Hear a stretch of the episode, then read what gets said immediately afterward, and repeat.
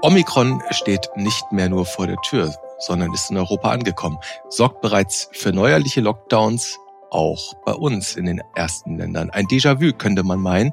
Und auch der neue Expertenrat der Bundesregierung und auch das Robert Koch Institut empfehlen rasches Handeln, am besten noch vor Weihnachten.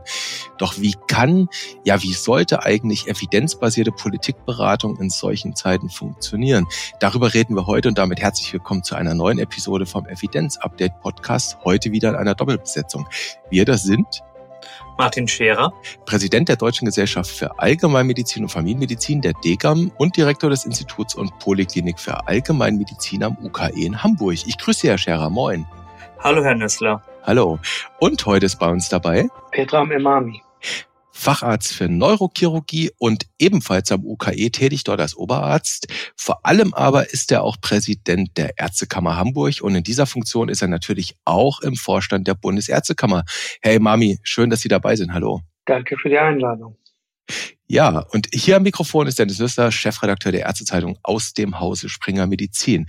Die Herren, wir wollen jetzt gleich mal in Medias Res gehen mit dem Thema evidenzbasierte Politikberatung. Bevor wir das aber tun können, müssen wir uns mit B11529 beschäftigen. Das ist Omikron. Was mich zunächst mal interessieren würde von Ihnen beiden, ob Sie diese Variant of Concern genauso umtreibt wie ja ganz viele, die meisten von uns ich meine, wir haben tatsächlich jetzt Katastrophenfälle. London hat einen Shutdown, die Niederlande sind im Shutdown. Bei uns sieht's auch danach aus. Ich glaube, in Hamburg bei Ihnen gibt es jetzt auch schon wieder Sperrstunden. Wie geht's Ihnen beiden damit? Herr Scherer vielleicht. Die Relevanz der Pandemie für Deutschland, wir erinnern uns an das letzte Jahr, begann mit Ischgl, begann mit Bildern aus Bergamo und seitdem sind wir es auch gewohnt, das Infektionsgeschehen im Ausland zu beobachten. Und dann ist es natürlich beunruhigend zu sehen, was da gerade um uns herum passiert. Mhm. Und Herr Imami, wie geht's Ihnen damit?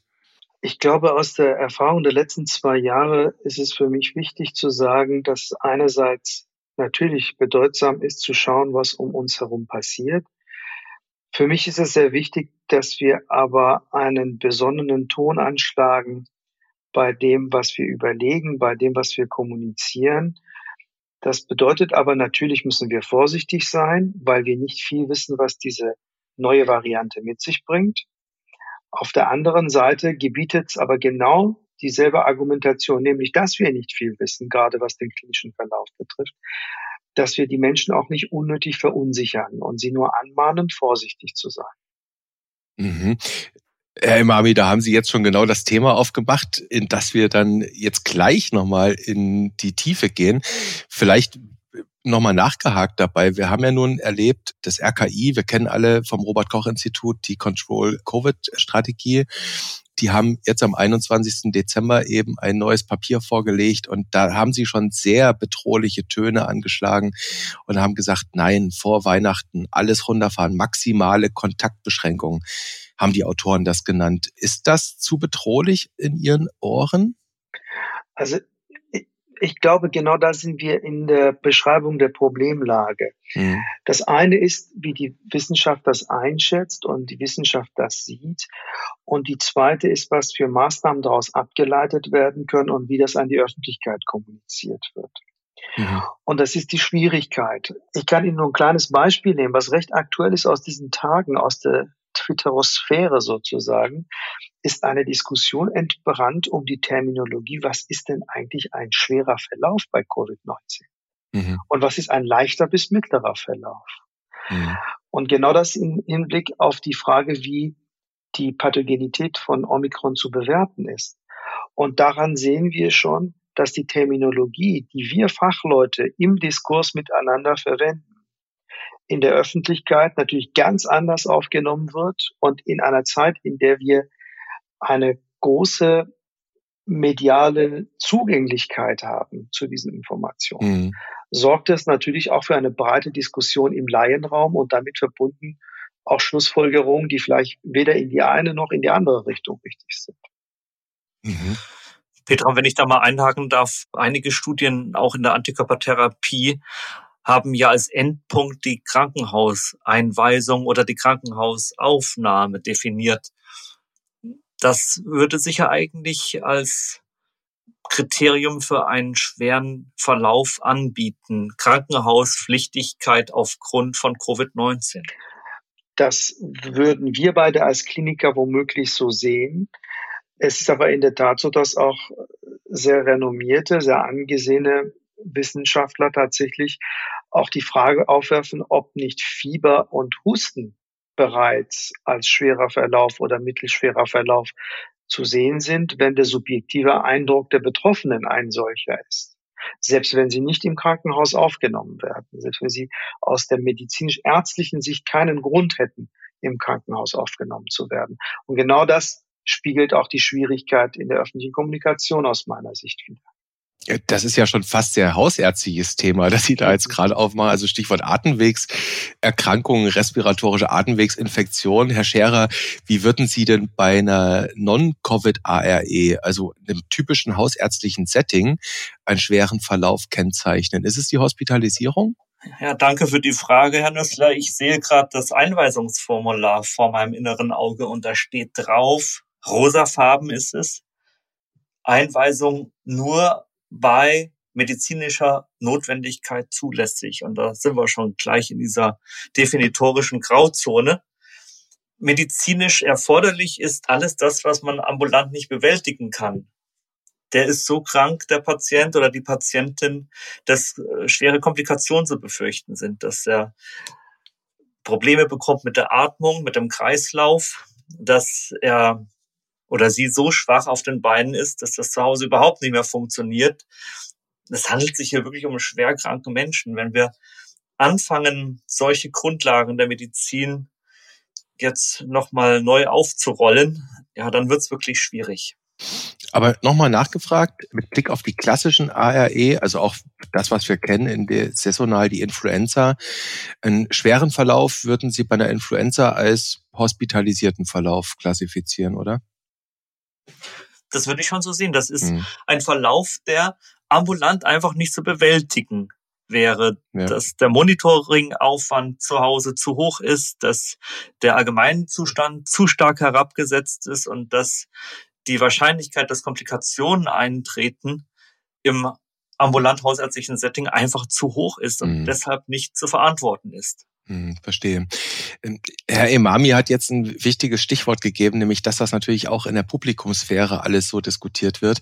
Ich würde diesen Aspekt kurz zurückstellen und schauen, dass wir am Ende des Gesprächs nochmal auf das Thema einkommen, wie wir auch in der ja gesellschaftlichen, aber eben auch fachlichen und fachlich-gesellschaftlichen Diskussionen nochmal überlegen müssen, wie das gut funktionieren kann. Ich möchte nochmal auf das Eingangsthema zurückkommen, nämlich Omikron.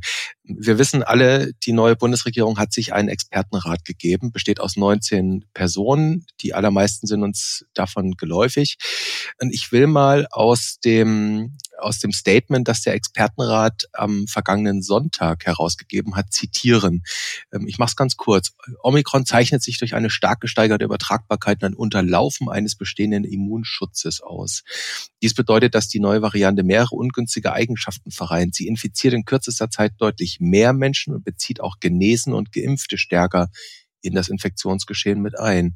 In Dänemark, Norwegen, den Niederlanden und Großbritannien wird bereits eine nie dagewesene Verbreitungsgeschwindigkeit mit Omikron-Verdopplungszeiten von etwa zwei bis drei Tagen beobachtet. Nochmal mit Blick, Herr Imami, auf die Frage, wie kommunizieren wir diese Dinge? Das ist jetzt ein wissenschaftliches Politberatungspapier gewesen, wenn man so will. Aber es klingt doch sehr bedrohlich. Ist das das richtige Signal in dieser Zeit? Also das, was mich sehr überrascht hat, dass dieses Papier zuerst auch das äh, Tageslicht erblickt hat auf Twitter. Mhm. Und zwar über Gremiumsmitglieder selbst veröffentlicht, noch zu einem Zeitpunkt, in dem die Medien nur partiell daraus zitiert haben. Man kann das natürlich als Zeichen der Transparenz sehen. Das wäre auch sozusagen legitim, wenn das eine Überlegung ist. Die Frage der Zielführung ist eine, die ich dabei immer wieder stelle. Ich glaube, wir verwechseln im Moment alle so ein bisschen unsere Rollen. Alles, was Sie vorgelesen haben, ist völlig richtig. Mhm. Nichts davon ist zu beanstanden. Die Frage, wie man das aber in der Bewertung aufnimmt als Laie, der zuhört und das liest, Das ist eine völlig andere Geschichte. Mhm. Zum Beispiel reden wir in diesem Absatz, den Sie zitiert haben, ausschließlich über die Frage der Verbreitung mhm. dieser neuen Variante. Das, worüber wir nicht sprechen oder ehrlicherweise auch nicht sehr gut drüber sprechen können, weil nicht ausreichend Daten vorliegen, ist die Frage, wie verhält sich das mit der Pathogenität, also mit der krankmachenden Wirkung dieses Virus eigentlich aus? Das ist etwas, was in dem, was Sie zitiert haben, nicht abgehandelt ist mhm. und was natürlich eine immense Bedeutung hat. Denn wenn Sie jetzt in der Rückschau einmal darüber nachdenken, wie die Delta-Variante aufgekommen ist seinerzeit, auch da war es ja so, dass es eine Variante gewesen ist, die gegenüber den Vorgängern eine deutlich höhere Geschwindigkeit an Ausbreitung aufgewiesen hat. Aber das ist natürlich ein, eine sehr wichtige Information, die losgelöst von anderen klinischen und epidemiologischen Informationen, wie zum Beispiel der Impfstatus, die Wirksamkeit der Impfung gegenüber dieser Variante und so weiter und so fort, losgelöst nicht zu bewerten ist. Mhm. Und das sind Dinge, die würde ich sagen, mit Verlaub, das kann ein Nichtmann oder eine Nichtfachfrau so auch nicht einordnen. Mhm. Und das ist meine grundlegende Kritik gegenüber dieser Art vermeintlicher Transparenz. Das heißt, wenn ich Sie da richtig verstehe, würden Sie sagen, das gehört in dieser Form gar nicht direkt veröffentlicht fürs Publikum? Sagen wir es so, ich bin ja Kliniker. Mhm. Ich bin Chirurg, ich kläre meine Patienten auch sehr hart auf über Dinge, die auf ihn oder auf sie zukommen können. Das ist mein Tagesgeschäft seit 20 Jahren. Aber das, was auch in das ärztliche Aufklärungsgespräch hineingehört, ist auch eine Gewichtung und eine Bewertung der Risiken, die auf die Person zukommen. Mhm. Wenn ich immer alles einfach gerade runterlese, was auf so einem Aufklärungsbogen draufsteht, dann würde sich kein Mensch auf der Welt mehr operieren lassen, weil alle denken würden, nach einer OP wäre ich entweder gelebt oder tot. Mhm. Oder wenn man einen Beipackzettel bei einem Kopfschmerzmittel durchliest, ohne das entsprechend zu gewichten und zu bewerten, dann würde man denken, ich würde wahrscheinlich, äh, wie wenn ich an zwei Tagen Kopfschmerztabletten genommen habe, dran verbluten und sterben. Genau mhm. das ist ja unsere kommunikative Aufgabe als Ärztinnen und Ärzte, nicht nur Sachverhalte zu schildern, sondern auch eine Bewertung aus Expertensicht vorzunehmen und diese Bewertung dann erst der Öffentlichkeit zugänglich zu machen. Und zwar so, dass die Personen die Möglichkeit haben, auch interaktiv zum Beispiel Gegenfragen zu stellen und Aufklärung zu verlangen. So mhm.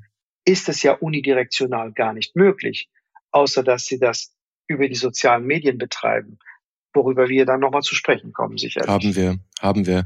Jetzt haben Sie ein sehr interessantes Bild aufgemacht, Herr Imami, das will ich direkt mal zu Herrn Scherer rüberwerfen, nämlich das Shared Decision Making, das Gespräch zwischen Ärztin und Patientin, Arzt und Patient, das Aufklären von jemandem, der sich fachlich auf, auskennt, mit dem Transmissionsriemen quasi in das spezifische Setting desjenigen, den es dann betrifft, hinein. Herr Scherer, könnte man nicht diese Analogie auch so verstehen, dass wir sagen, naja, dieser Expertenrat funktioniert jetzt oder fungiert ein wenig wie quasi ja, der Arzt am Patientenbett und der Patient, das sind wir, wir die Gesellschaft. Und unsere Ärzte, die 19 an der Zahl, die geben uns jetzt hier quasi ihre klinische Einschätzung und sagen, ja, wir müssen da was tun. Und ich habe da eine Idee, was wir machen können. Und jetzt beginnt halt das Gespräch. Im Zweifel auch über Twitter. Ist die Analogie so fern, Herr Scherer? Es kann sein, dass das das Selbstverständnis des Expertenrats ist, aber um das zu leisten, fehlt eben genau die Gewichtung, die Petra Imami eben angesprochen hat. Mhm. Wenn man das Papier zusammenfasst, dann könnte man sagen, es wird schlimm, schnallt euch an. Und das mhm. und das ist jetzt zu tun.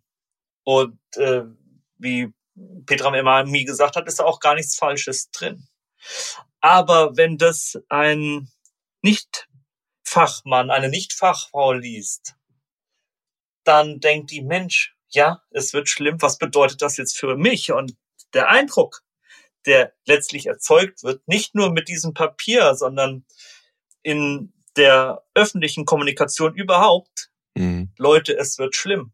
Und der Eindruck ist dann, es wird für jeden gleichermaßen schlimm. Dabei wissen wir seit Beginn der Pandemie, Es sind bestimmte Bevölkerungsgruppen, die gefährdet sind. Es sind gerade die Älteren, die Vorerkrankten, das wissen wir von Beginn an und das hat sich nicht geändert. Und es ist eben nicht so, dass jeder gleich gefährdet ist. Und es ist auch nicht mhm. so, dass die Impfung für jeden gleich wichtig ist.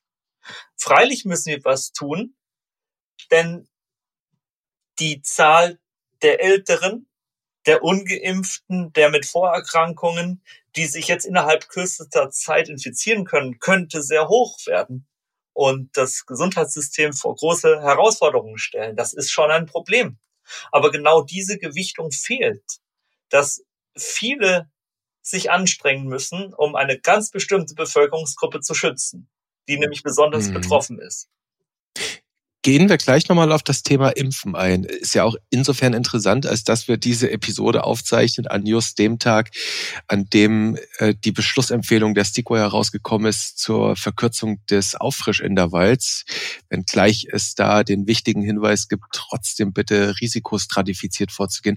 Ich möchte noch auf einen Aspekt aus diesem Papier vom Expertenrat eingehen, damit wir dann da auch mal einen Haken dran machen können, Herr Scherer war das immer das Credo in der Pandemie zu sagen, wir müssen das Gesundheitswesen schützen, damit es eben nicht zur Überlastung kommt. Und jetzt gehen die Autoren aus dem Expertenrat, diese 19 Personen, wie ich finde, noch einen ganz entscheidenden Schritt weiter. Ich habe das in dieser Form so deutlich erstmals überhaupt gelesen. Auch das zitiere ich mal ganz kurz. Da geht es mich um die kritische Infrastruktur. Also das ist Polizei, das ist Feuerwehr, das sind die Rettungsdienste, Strom, Wasser, Abwasser, Telekommunikation etc. Und die schreiben da drin, dass die steigenden Inzidenzen ein hohes Risiko eben auch für diese Infrastruktur bieten die verweisen dort auf London unter anderem. Da ist es schon so, dass Krankenhäuser sich von der Versorgung abmelden mussten, jetzt am Wochenende, weil einfach eine ganze Station, also Personal massiv erkrankt war. Jetzt mal zusammengefasst, wenn eine komplett eine Feuerwache krank wird, dann löscht da keiner mehr ein Haus am Ende.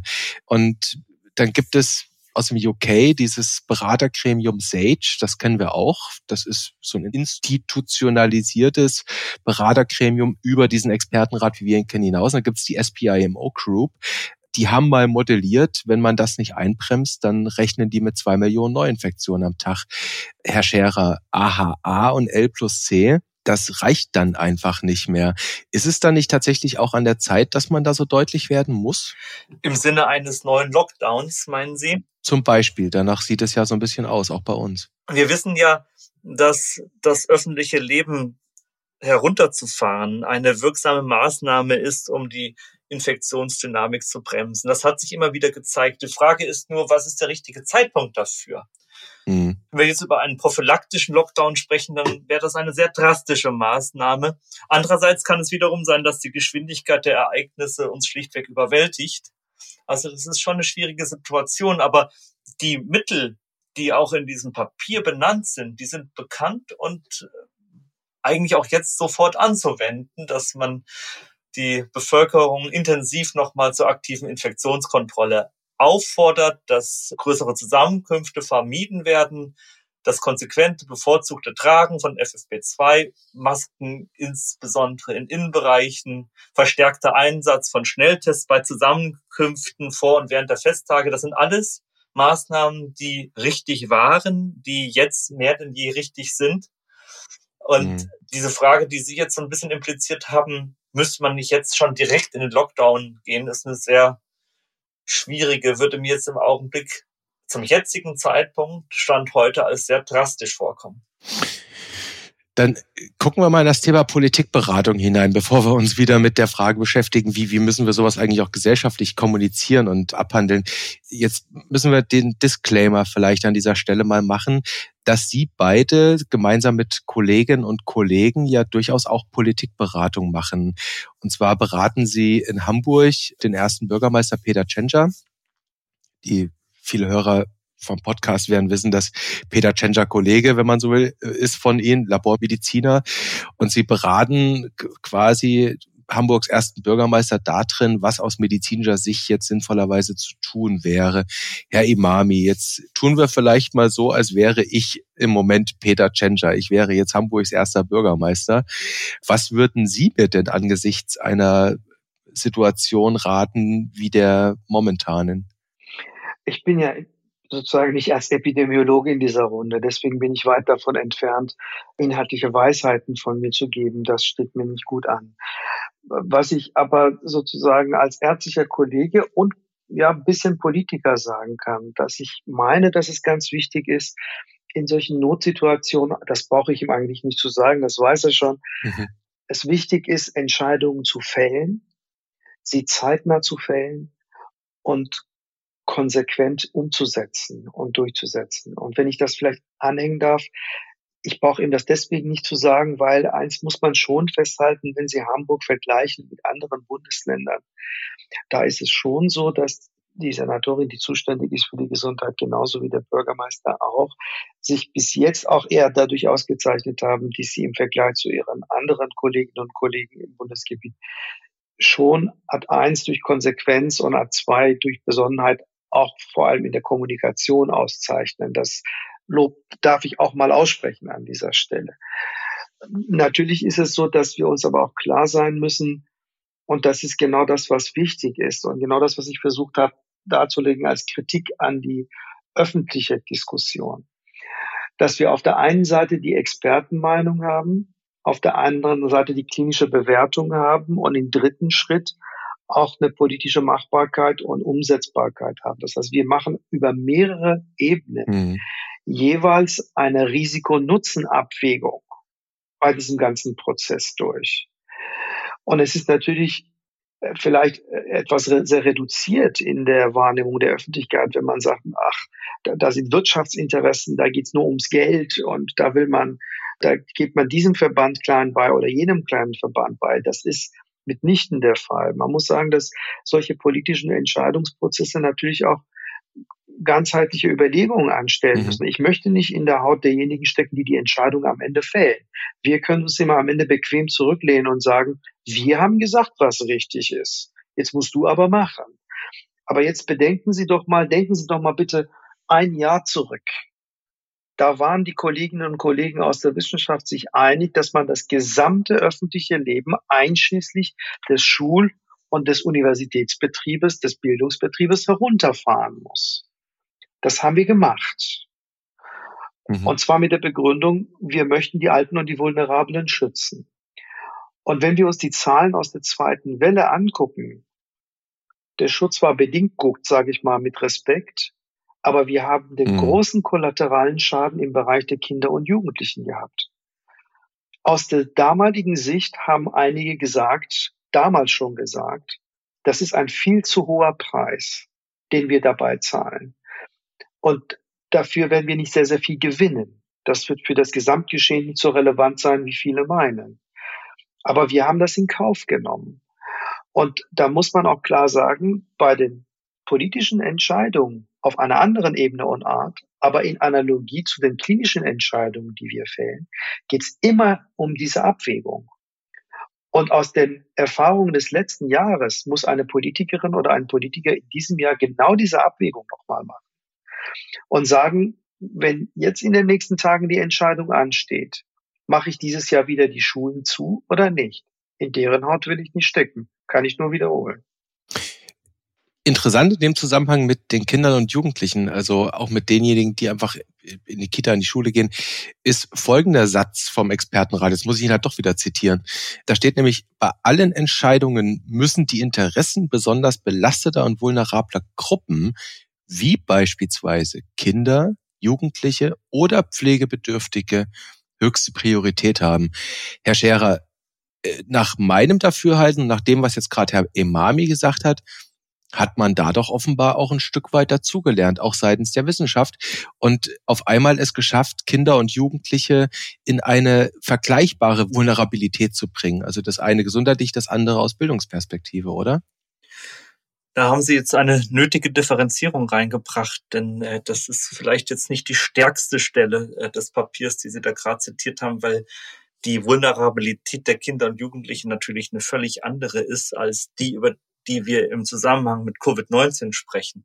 Mhm. Wir benutzen da ja Vulnerabilität als Kernbegriff, als Risikofaktor für eben diesen schweren Verlauf. Und die Kinder und Jugendlichen, die haben dann die Verletzlichkeit im Bereich der sozialen Teilhabe, der sozialen Gesundheit, der psychosozialen äh, Symptomatik. Das sind unterschiedliche Dinge. Und wenn man in einem Satz Vulnerabilität benutzt und dann die Kinder und Jugendlichen und die Pflegebedürftigen in einem Satz unterbringt, dann trägt das nicht unbedingt zur differenzierten Aufklärung bei. Ich will da jetzt gar nicht so zu stark kritisieren, aber das ähm, kriegt ein Laie nicht auseinander differenziert, mhm. was damit jetzt gemeint ist. Mhm. Das heißt, man, man hätte ich versuche mal so so eine Art Übersetzer. Man, man hätte den, den Satz ja im Prinzip so schreiben müssen oder können, dass man sagt, bei allen Entscheidungen müssen die Interessen besonders belasteter oder vulnerabler Gruppen ja. äh, höchste Priorität erhalten.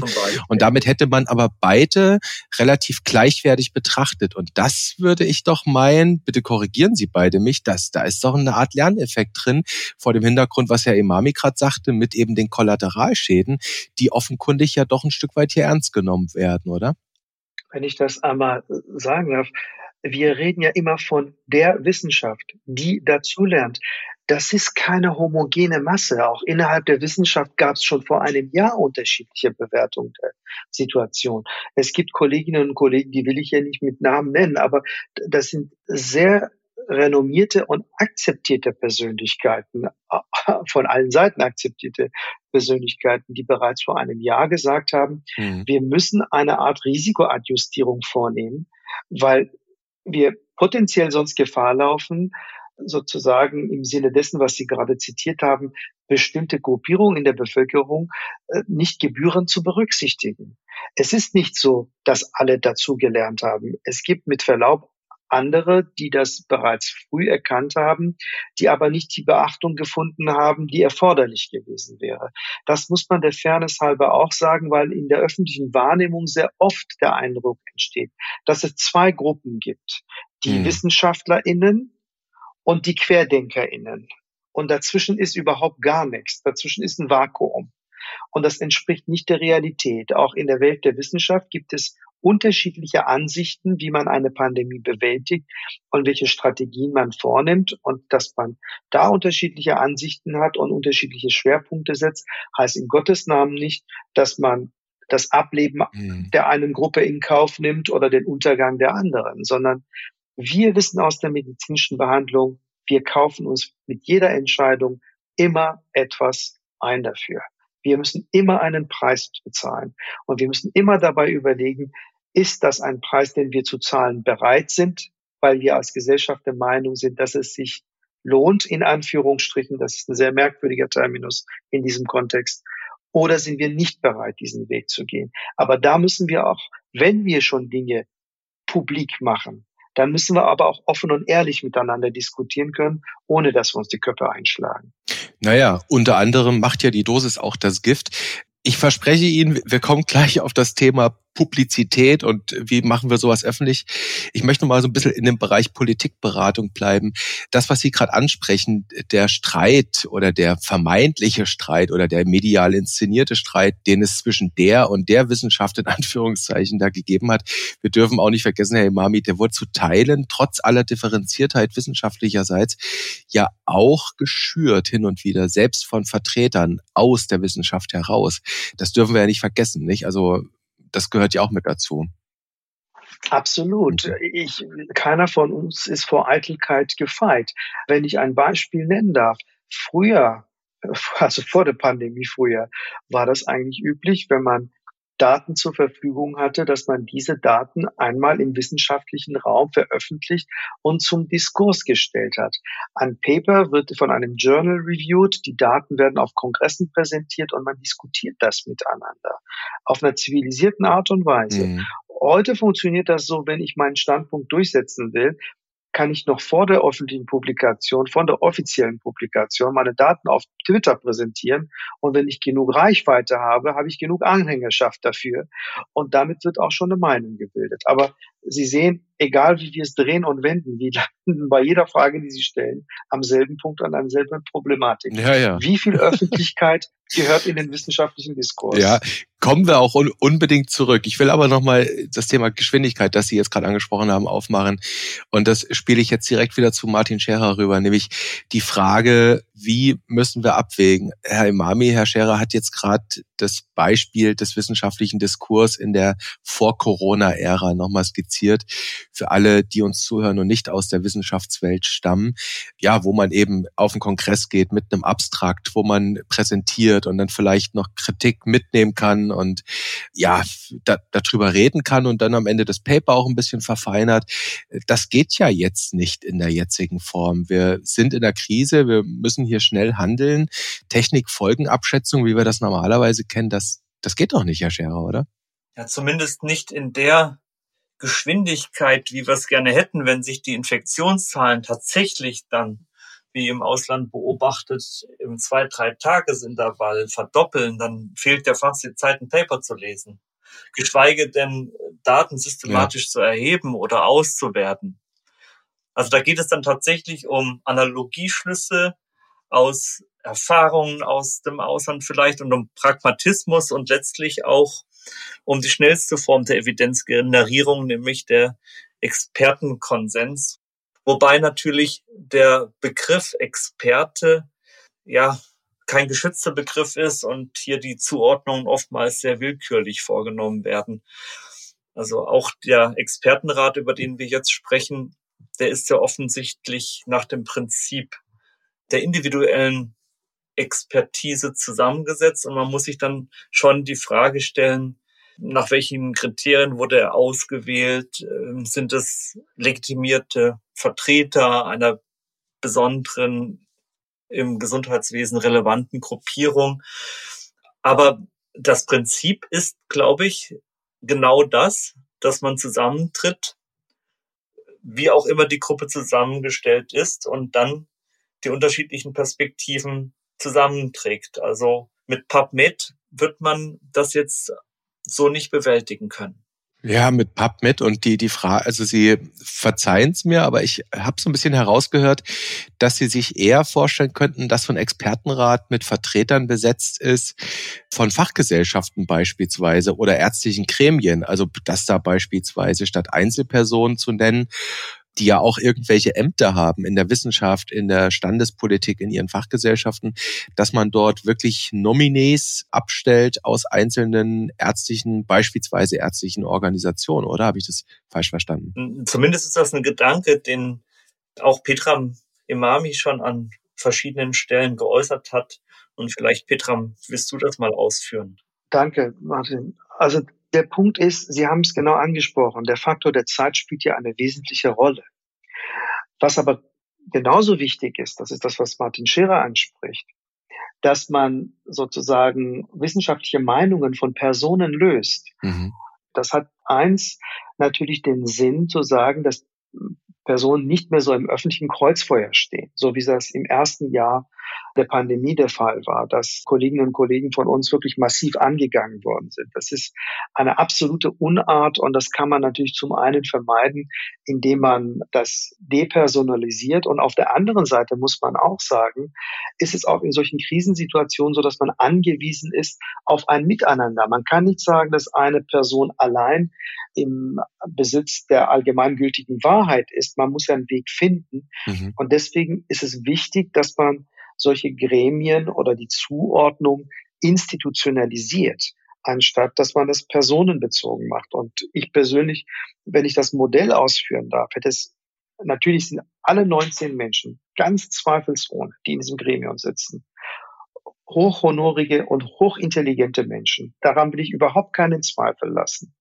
Nur was die Transparenz für die Öffentlichkeit und damit was die Akzeptanz betrifft und auch was die Systematik für die Zukunft betrifft, wäre es natürlich gut gewesen, wenn man gesagt hätte, man hat eine transparente, nachvollziehbare Systematik, nach der so ein Gremium zusammengesetzt wird. Und da wäre es doch klug gewesen, wenn wir zu sie gesagt hätten, dass Dachverbände oder Einrichtungen aus ihrer Mitte heraus jemanden im Konsens entsenden, von dem sie sagen, dass diese Person im Austausch mit der eigenen Fachdisziplin auch eine wissenschaftliche Meinung repräsentieren kann, die die anderen Kolleginnen und Kollegen aufgrund der Sachexpertise aus dieser Gruppe, Gruppe heraus unterstützen würden. Mhm.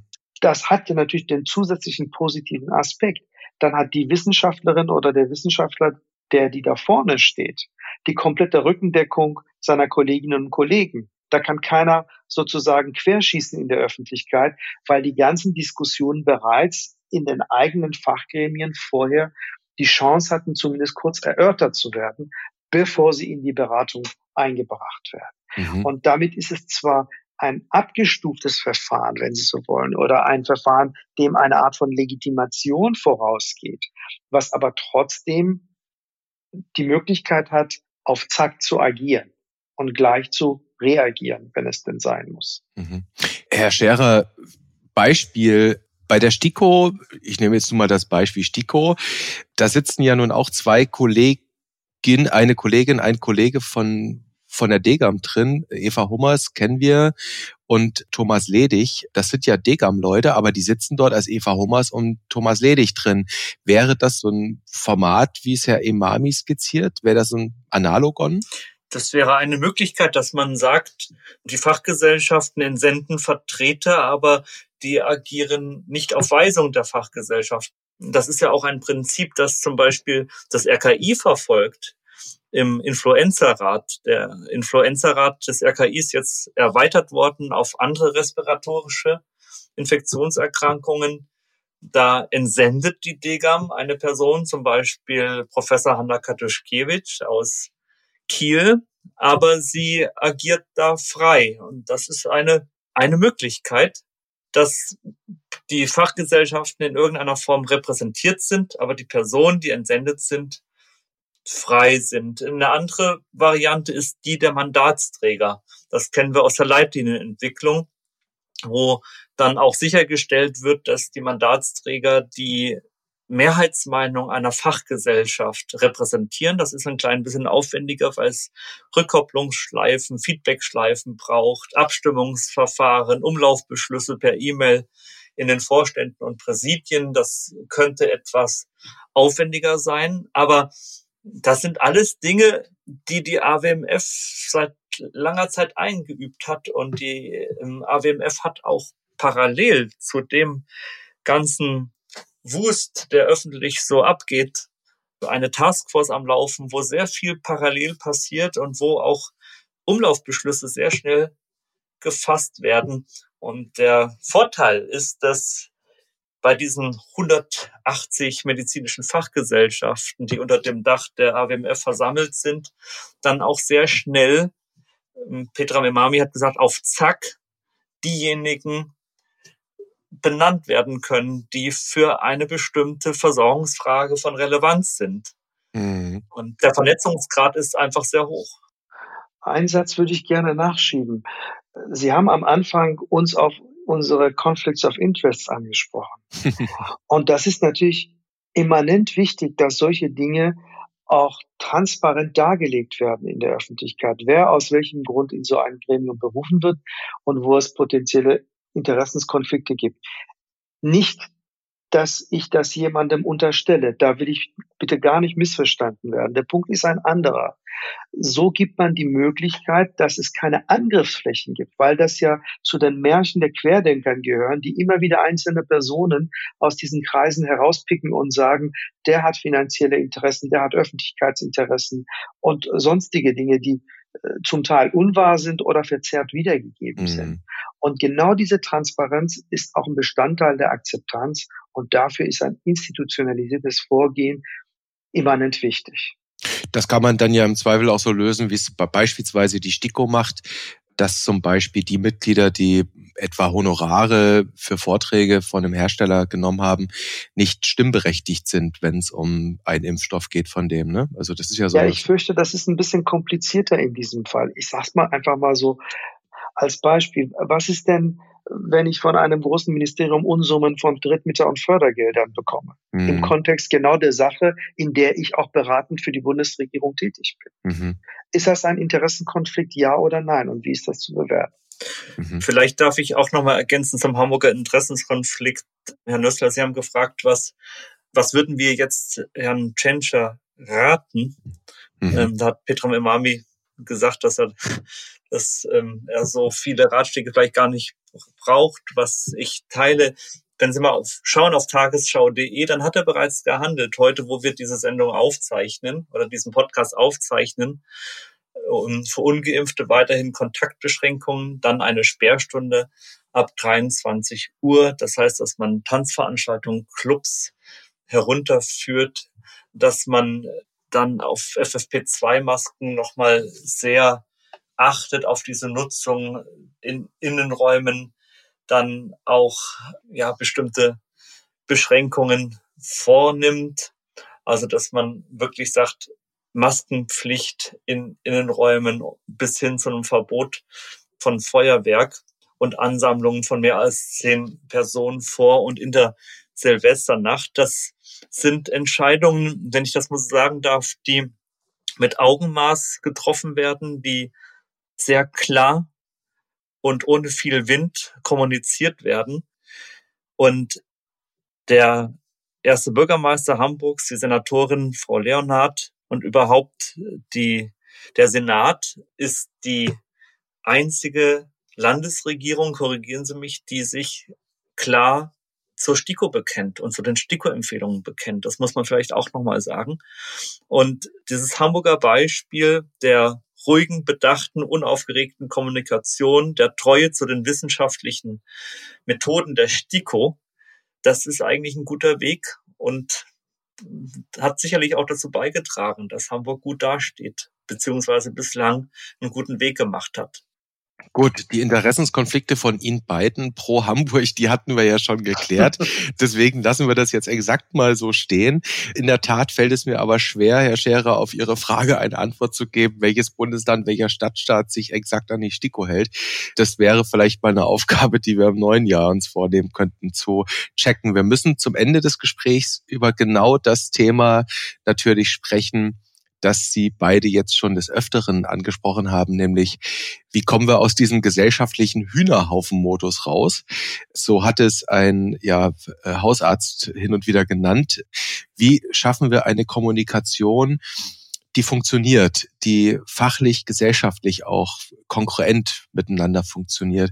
Äh, ich muss jetzt, es tut mir leid, doch noch mal den Expertenrat zitieren, denn an einer Stelle in diesem Papier steht folgender Satz drin.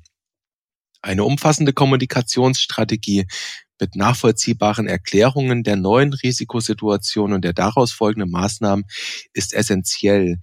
Die Autoren rekurrieren hier auf die Bevölkerung, die durch eine fast zweijährige Pandemie und deren Bekämpfung erschöpft ist und in der massive Spannungen täglich offenkundig sind. Soweit das Zitat aus dem Expertenratspapier. Herr Emami, was muss denn so eine Kommunikationsstrategie aus Ihrer Sicht leisten, dass sie nicht kommuniziert? Ich bin ja bekanntermaßen kein Kommunikationswissenschaftler, ebenso wenig wie Epidemiologe.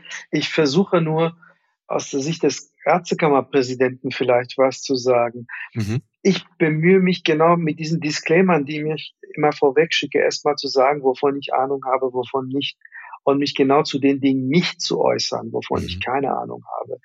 Wenn Sie sich die Twitterosphäre angucken, die leider einen großen Einfluss auf politische Entscheidungen mittlerweile ausübt, obwohl wir alle vor ein paar Jahren noch den amerikanischen Präsidenten der damaligen deswegen verdammt haben. Mhm da tummeln sich wahnsinnig viele Kolleginnen und Kollegen von uns rum, die möglicherweise als Ärztinnen und Ärzte wahnsinnig kompetent sind und einen super Job im Alltag leisten. Aber sie haben weder die Fachexpertise in der Epidemiologie oder Virologie, noch haben sie sozusagen die Position, für eine Gruppe in der Ärzteschaft zu sprechen. Nichtsdestotrotz, aufgrund ihrer großen Reichweite oder der Followerschaft, schlagen sie auch mal ziemlich harte Töne an, wo ich sagen würde, also so sollten wir als Ärztin oder Ärzte in der Öffentlichkeit weder mit Kolleginnen und Kollegen sprechen, geschweige denn mit anderen Menschen. Mhm. Das ist nicht die Art. Und ich glaube, alle sollten sich darauf besinnen, dass sie gewisse Aufgaben haben, gewisse Rollen haben und gewisse Kompetenzgrenzen haben. Mhm. Wenn sich alle daran halten würden, wären wir schon ein ganzes Stück weiter. Ja, dann ist es ja super, Herr Imami, dass wir mit Ihnen tatsächlich einen Kammerpräsidenten hier haben. Wenn ich so sagen darf, ja der oberste Wächter des ärztlichen Berufsrechts in der Freien und Hansestadt Hamburg. Und das Berufsrecht setzt ja, also die Berufsordnung setzt ja durchaus dem ärztlichen Dasein, auch außerhalb von Klinik und Praxis, doch gewisse ich sag mal, Leitplanken. Und unter anderem skizziert das Berufsrecht ja auch gewisse Verhaltensregeln, so sobald man als Arzt oder Ärztin in Erscheinung tritt. Jetzt haben Sie schon vorsichtig skizziert, dass es doch hier und da Stichwort Twitter Beispiele gab, wo ja Kolleginnen und Kollegen von Ihnen sich geäußert haben, wie man es aus ihrer Sicht vielleicht nicht hätte tun sollen.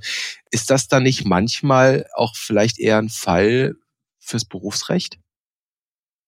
Das ist leider ein schwieriges Terrain. Mhm. Natürlich ist es so, wenn medizinische Empfehlungen aus der Sicht von Medizinerinnen und Medizinern getroffen werden, die möglicherweise nicht richtig sind, denken Sie bitte an, Gott sei Dank, die sehr, sehr wenigen Impfleugnerinnen und Leugnern unter unseren Kolleginnen und Kollegen, die das möglicherweise in der Praxis so tun. Sobald es uns zu Ohren kommt, dass sie ihre Patientinnen und Patienten schlecht beraten können, wir agieren. Mhm. Das haben wir auch gemacht.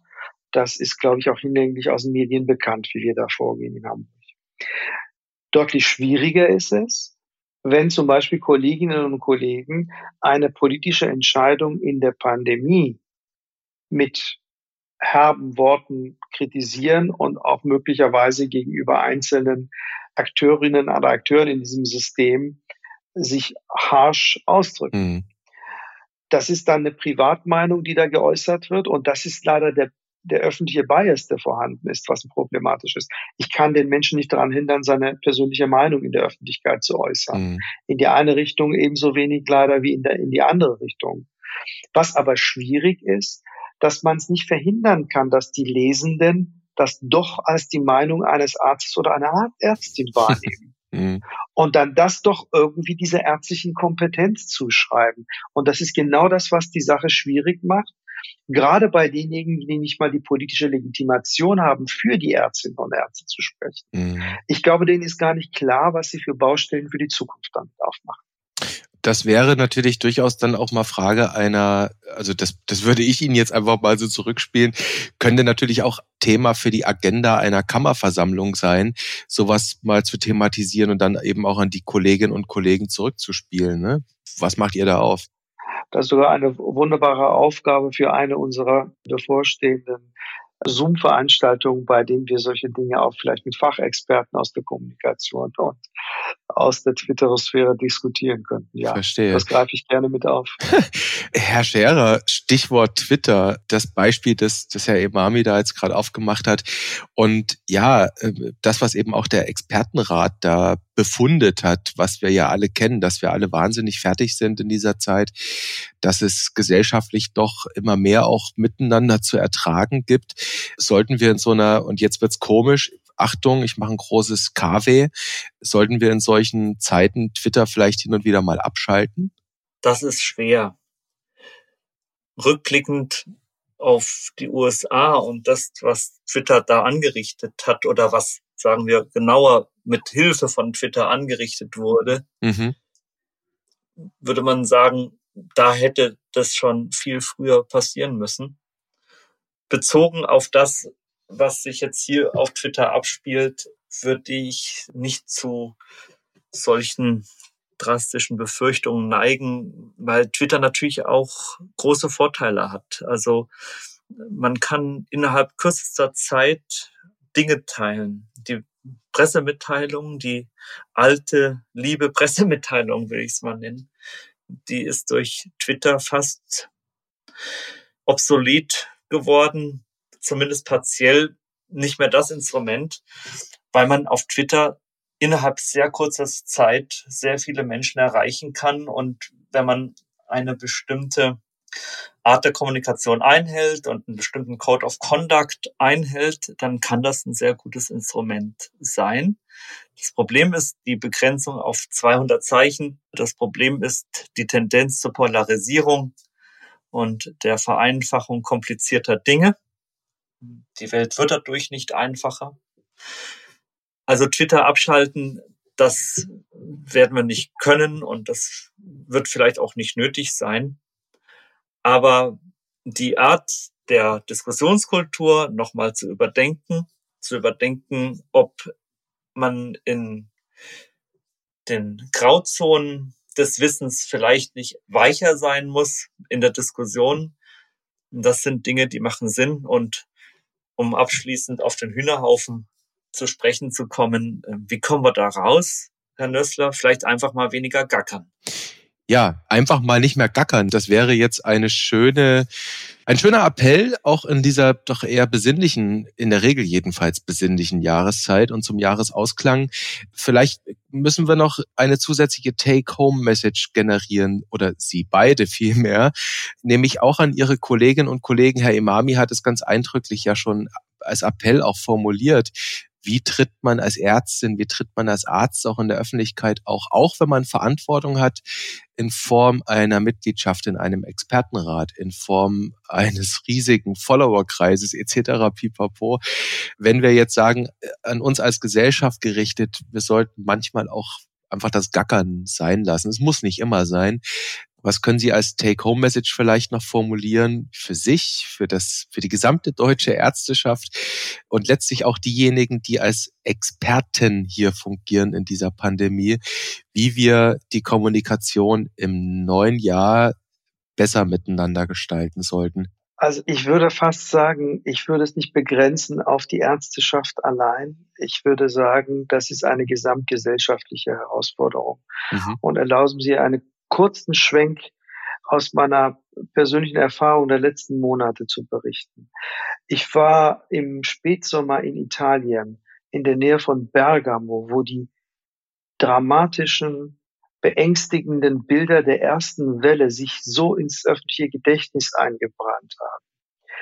All die Dinge, die da vorgefallen sind, all die Entwicklungen und all die Maßnahmen, die ergriffen worden sind, haben aber das öffentliche Leben nicht so erschüttert, wie wir es hier gerade bei uns erleben. Das Miteinander, das gesellschaftliche Miteinander war in diesem Spätsommer dort ein ganz anderes mit Verlaub, als ich das gerade bei uns erlebe. Und wir haben beileibe nicht so, beileibe nicht so viel Leid erfahren müssen, wie es die Norditalienerinnen und Norditaliener zu dem Zeitpunkt haben tun müssen. Und vor dem Hintergrund müssen wir auch, glaube ich, und da wird es ein bisschen weihnachtlich in der Tat. Da müssen wir auch ein bisschen, glaube ich, Bescheidenheit und Dankbarkeit an den Tag legen und sagen, bei aller Dramatik, es hätte uns auch schlimmer treffen können. Vielleicht sollten wir alle ein bisschen verbal abrüsten und jetzt die Weihnachtszeit auch nutzen, in uns hineinzukehren und nachzudenken, wie wir Dinge besser anpacken können. Wenn wir wirklich meinen im Sinne der Gesellschaft, dann müssen wir aber auch alle in der Gesellschaft meinen. Und ja, es gibt andere, die anderer Meinung sind. Und ja, die Meinung kann trotzdem objektiv gesehen auch nicht richtig sein. Aber ich glaube, die Lösung kann nicht sein, dass wir uns gegenseitig, um den Terminus nochmal zu benutzen, die Köpfe deswegen einschlagen. Und Herr Scherer? Dem kann ich mich nur anschließen.